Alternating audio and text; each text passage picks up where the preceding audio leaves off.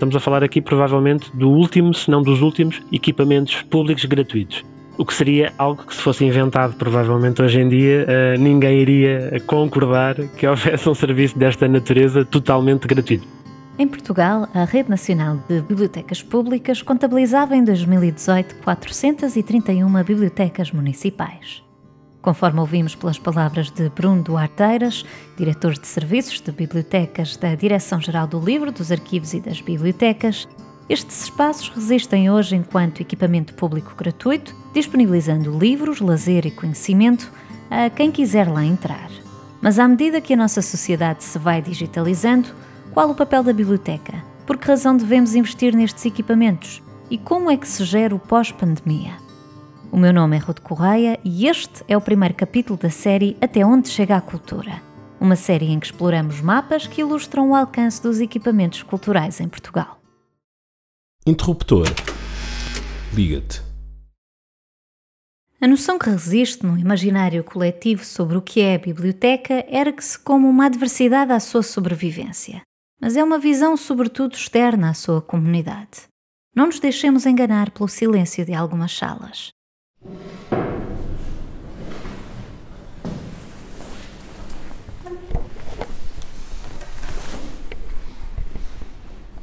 A ideia que muitas vezes nós temos, quer sejamos utilizadores, quer não, e há uma, há uma imagem coletiva associada às bibliotecas em geral e às bibliotecas municipais em particular, muitas vezes influenciada pelo cinema ou pela literatura, que não corresponde efetivamente à verdade.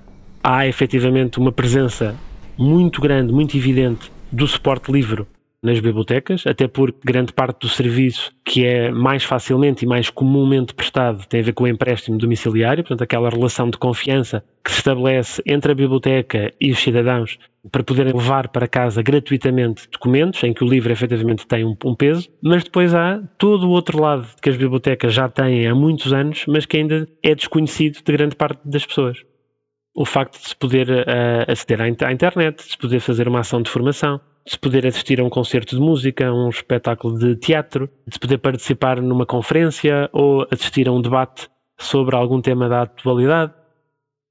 Contra todos os arautos da desgraça, o livro continua a assumir o protagonismo no palco da biblioteca. Apesar da polivalência crescente do espaço e dos catálogos, os livros de papel correspondem a praticamente 87% do espólio das bibliotecas municipais. Causa ou efeito, não sabemos. Mas em 2017 foram emprestados mais de 2 milhões de livros na Rede Nacional de Bibliotecas Públicas. São quase 5 mil por dia.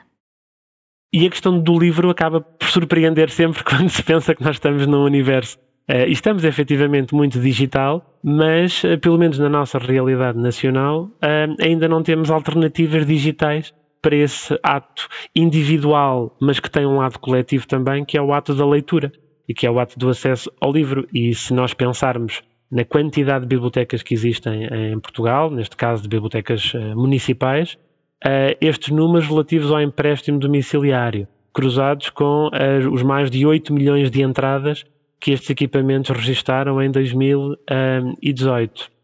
E se pensarmos em todos o, toda a quantidade de documentos que existem uh, disponíveis nas nossas bibliotecas, percebemos porque é que os números ainda assim, não é? Estamos a falar de mais de 13 milhões de documentos que estão disponíveis nas bibliotecas e ainda assim podemos compreender porque é que ainda há estes números tão uh, impressionantes, não é? Ainda que no, no, nosso caso nós tínhamos sempre aqui uma atitude de desafio, de crescimento e achar que eles deviam ser ainda maiores, mas são números efetivamente que demonstram a utilidade, a necessidade e a pertinência destes equipamentos.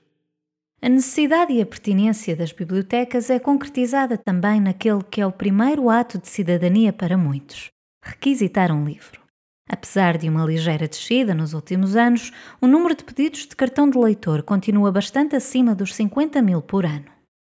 O cartão de leitor tem, essa, tem esse lado mágico. Por um lado, parece que é um bocado de papel ou um bocado de cartão ou de plástico que nos dá acesso a poder usar um serviço, mas ele tem efetivamente um outro lado mais uh, filosófico, se quisermos, mais, mais sério, que tem a ver com o lado da cidadania. O facto de nós podermos entrar numa biblioteca, pedir para nos inscrevermos e que nos seja dado o cartão da biblioteca, é ali um objeto físico que traduz aquilo que é efetivamente o exercício da, da cidadania. Significa que nós fazemos parte daquela comunidade, significa que há uma relação de confiança entre a biblioteca, entre o município, se quisermos, entre os serviços públicos e o indivíduo, o cidadão, e há ali uma relação de pertença e uma relação de troca de um serviço público que é exatamente aquilo que representa o conceito de, de, de, cidadania, é nós fazermos parte desse universo coletivo e é essa relação de confiança. E o cartão de leitor representa isso, ainda que uh, o número de cartões de leitor, quer existentes, quer emitidos,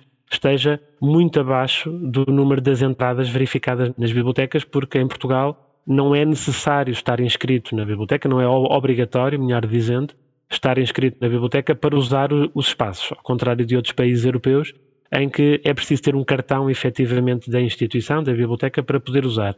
Por isso é que o número de cartões de leitor é muito inferior ao número das entradas que nós registramos anualmente nas bibliotecas, porque eles são efetivamente espaços de acesso livre, gratuito, e por isso é que há essa diferença. Mas o cartão tem esse lado mais filosófico, mais sério, que nós gostamos muito de, de pensar sobre ele também, que é essa relação de confiança que se estabelece e que faz de nós efetivamente eh, cidadãos, que é um aspecto também relacionado com o acesso à cultura. Não obstante a escassez de dados que a não obrigatoriedade de registro origina, sabemos que o acesso à cultura através das bibliotecas é significativo. O mais recente relatório estatístico da Rede Nacional de Bibliotecas Públicas indica que em 2018 as atividades realizadas nesta rede chegaram a mais de um milhão de pessoas. E apesar das tentações do digital, os mais novos são quem mais se propõe a tirar partido da oferta. Afinal, em média, cada biblioteca realizou 90 sessões da Hora do Conto naquele ano. Foram mais de 19 mil sessões, que totalizaram cerca de 428 mil participantes. Enquanto se estima que apenas 3% da população adulta em Portugal seja utilizadora ativa do empréstimo domiciliário, esse número sobe até aos 8% quando falamos de crianças e adolescentes. Na Zona Centro, por exemplo, 17% dos jovens entre os 13 e os 17 anos utilizaram este serviço. No Alentejo, 12% das crianças até aos 12 anos também já levaram um livro emprestado para casa. Contudo, os serviços de empréstimo têm vindo a perder expressão nos últimos anos. No caso dos livros, a descida tem sido constante desde 2012. Estaremos perante uma alteração profunda da maneira como vemos ou experienciamos a biblioteca?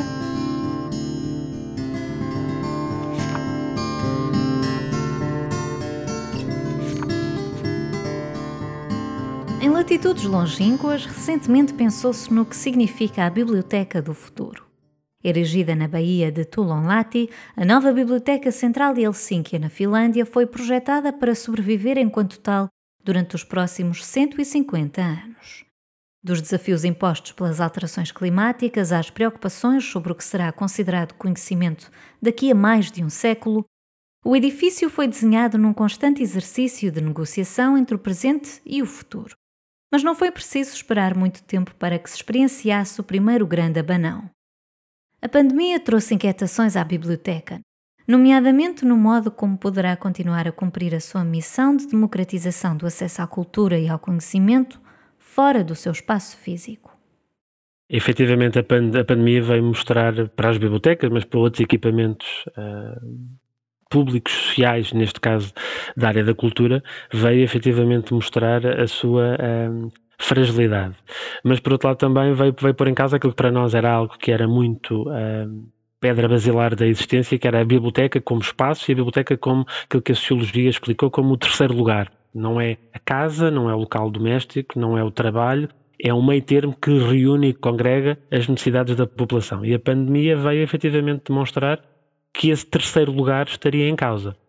Por outro lado, a questão da tecnologia, que não era ela não era uma necessidade ou não era uma condicionante, ela não foi uma condicionante da pandemia, ela vinha já a afirmar-se há várias, várias décadas, mas como aconteceu em várias, em várias áreas, eh, enquanto foi possível, optámos por não ver como um complemento, em alguns casos, como a encarar como uma concorrente, quase como se tivéssemos que escolher estávamos todos fisicamente juntos no mesmo espaço, com toda a dinâmica e interação social, ou se em alternativa tínhamos que estar só no digital e não a vimos como complemento. E a pandemia veio mostrar isso, veio mostrar que temos que encarar, não podemos continuar a fingir que o digital não existe, não podemos também deixar de o encarar como um complemento e não como um substituto, e o futuro passará exatamente por encarar o digital como mais um outro espaço em que a biblioteca tem que estar. Nós costumamos sempre dizer que as bibliotecas nunca foram sobre livros, apesar do significado etimológico da palavra grega da, da, biblioteca, portanto a caixa com os livros. As bibliotecas nunca foram sobre livros, as bibliotecas foram sempre sobre pessoas, sobre ideias, sobre discussão, sobre aprendizagem, sobre conhecimento. E agora também podemos dizer que a biblioteca não é, um, não é o seu espaço físico. É? Nós temos várias evidências, temos vários trabalho feito de que a biblioteca tem que sair, é, é obrigatório que a biblioteca saia para fora do seu espaço não só para se aproximar da população e cumprir a sua missão, mas também para ir ao encontro das necessidades da população. Em alguns sítios, a mudança já está em andamento. Na Câmara Municipal da Zambuja, durante o estado de calamidade, criou-se o programa Biblioteca Porta a Porta, que permite que os municípios requisitem e recebam em casa quatro livros e quatro DVDs para usufruto domiciliário durante 20 dias.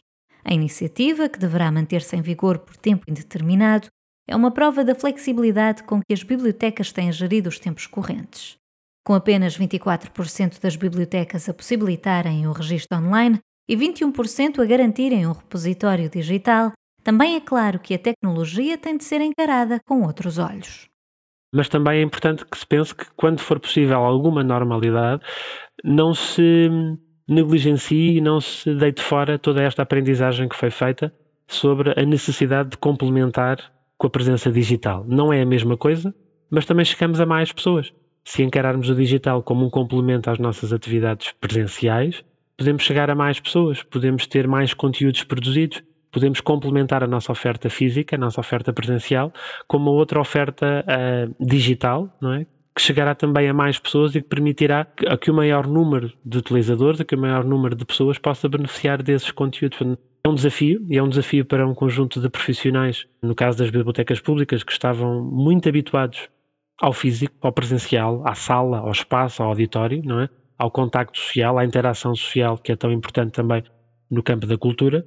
Mas um, esta pode ser também, é assim que nós vemos aqui na DG Lab, esta também é uma oportunidade para encarar o digital como um complemento, como um romper de barreiras, como um chegar mais longe, como um conseguir atingir o maior número de público que não chegávamos quando era físico, porque muitas vezes a, o, o, discurso, a discussão parece que quando estávamos todos juntos numa sala, num espaço, na biblioteca, numa hora do conto, ou numa ação de formação, ou numa peça de teatro, que chegávamos a toda a gente. Não, chegávamos às pessoas que conheciam, que estavam lá, que tinham a capacidade da sala. O digital permite alargar esse leque, o digital permite fazer com que a biblioteca saia aquilo que nós na gíria profissional uh, falamos, saia para fora de portas, não é? Faça os serviços de extensão uh, na, na comunidade e permite chegar a mais pessoas. E esse é o desafio que nós estamos dispostos a tentar auxiliar as bibliotecas é que encarem o digital como um complemento.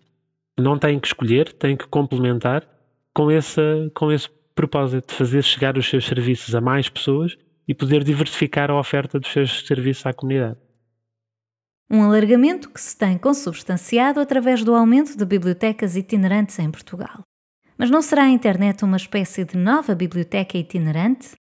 Quando há meia dúzia de anos pensaríamos que a biblioteca itinerante era algo que vivia apenas nas nossas memórias do projeto emblemático da Fundação Gulbenkian, nós assistimos a um ressurgimento da, da biblioteca itinerante, da biblioteca móvel, Uh, e com um propósito muito interessante. Não é só com o propósito, efetivamente, de alargar o serviço da biblioteca, é com o propósito de fazer chegar a biblioteca exatamente a mais pessoas. Portanto, só que em vez de ir pela estrada, no caso da internet, vamos pelo cabo. Mas nós temos tido, eu posso lhe dizer que tivemos um aumento de 14 bibliotecas entre 2017 e 2020. Temos 14 novas bibliotecas itinerantes registadas, o que significa que há esse ressurgimento. Portanto, sim, nessa analogia, Ruth, podíamos dizer que é uma nova biblioteca itinerante que não vai sobre rodas, mas que vai efetivamente sobre os cabos e sobre o Wi-Fi da internet. No entanto, a crescente dependência do digital pode acentuar desigualdades sociais. Em setembro do ano passado, a Anacom declarava que a internet móvel chegava a quase 8 milhões de portugueses, deixando assim de fora cerca de 20%. Em 2017, quase 30% da população continuava também sem acesso de banda larga em casa. E mesmo com a internet em casa ou nos bolsos, em situações limite, como foi o caso da pandemia, esse acesso fica muitas vezes comprometido quando, por exemplo, todos os elementos da família precisam de estar ligados em simultâneo.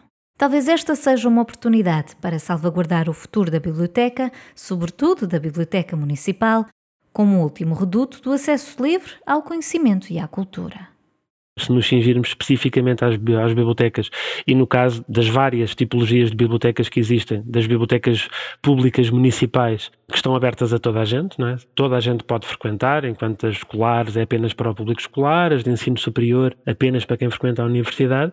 Eu diria que junto dos profissionais e junto também de quem eh, gera esses equipamentos, neste caso dos municípios, e para nós aqui na DG Lab, que temos essa função também enquanto órgão coordenador, que estamos efetivamente a falar de um dos últimos locais em que é possível ter acesso livre, gratuito, democrático, sem barreiras, sem censura à informação e ao conhecimento. Como a Ruth disse, esta questão da pandemia vai evidenciar a nossa dependência, por um lado, da internet, mas também vai evidenciar a importância de podermos ter serviços públicos em que é possível aceder à informação. E quando eu digo aceder à informação, é tanto numa lógica lúdica ou recreativa ou cultural para ler um documento de ficção, para ler um romance, um livro de poesia, mas também para aceder à internet, para poder contactar com a família, para poder interagir com o Estado na área dos serviços administrativos ao cidadão, para podermos até às vezes pedir ajuda não é? quando solicitamos, e hoje em dia há uma grande interação do digital na área social. Portanto, eu diria que para os bibliotecários para os profissionais, que é, é o que eu sou também, eu sou bibliotecário de formação, vemos-nos efetiv, efetivamente não como um único reduto no sentido de que estamos em extinção e temos que batalhar e temos que lutar, mas efetivamente temos que continuar e é muito necessário ainda continuar a promover este equipamento, estes serviços, porque ainda existe uma grande fatia da população que os desconhece, que desconhece a sua gratuitidade, que desconhece uh, os serviços que prestam, o, a vantagem que pode ter para a sua, para a sua vida e, como sempre acontece, precisamos também de sensibilizar uh, quem decide, de sensibilizar os municípios para a necessidade de continuarem a apostar nestes equipamentos, ainda que o digital muitas vezes possa ser entendido como concorrência, mas ele é complementar. Estamos a falar também de bibliotecas, de bibliotecários, de profissionais que a sua função é uma função de mediação, é uma função de facilitar o acesso, de promover o acesso à informação e ao conhecimento, e então todos os meios são válidos. Pode ser o livro impresso, pode ser eh, o acesso à internet, pode ser um CD, um DVD, um e-book. A nossa função de mediação, a função destes profissionais junto da, da comunidade e da sociedade, é essencial para o tal exercício da democracia e da cidadania que referíamos há pouco. Não é possível ser um cidadão pleno, exercer os direitos democráticos se não se for um cidadão informado, se não se tiver acesso à informação e que melhor sítio para aceder uh, à informação e para aceder ao conhecimento e aos serviços e ao exercício da cidadania que uma biblioteca. Os recursos estão lá, a tecnologia também, e estão lá os profissionais cuja função é exatamente fazer essa mediação, facilitar esse acesso, fazer essa ligação. Em 2020, ainda são cinco os conselhos em Portugal que não têm biblioteca municipal. A saber, Algesur, Calheta, Marvão, Terras de Boro e Vila Viçosa. Há também autarquias que ainda não estão integradas na Rede Nacional de Bibliotecas Públicas seja por não cumprirem os requisitos mínimos do que deve ser uma biblioteca municipal, seja por aguardarem uma visita técnica de integração. Enquanto tentamos descortinar que futuro está reservado para as bibliotecas, para já fica a certeza da sua importância, aqui e agora. Este foi o primeiro capítulo da série Até Onde Chega a Cultura, uma série em que exploramos o alcance dos equipamentos culturais em Portugal. No próximo episódio falaremos sobre cinema. Até lá, fiquem bem! Produção, edição e voz de Ruth Correia. Sonoplastia de Ricardo Correia. Segue o Interruptor no Twitter e no Instagram, arroba interruptorpt.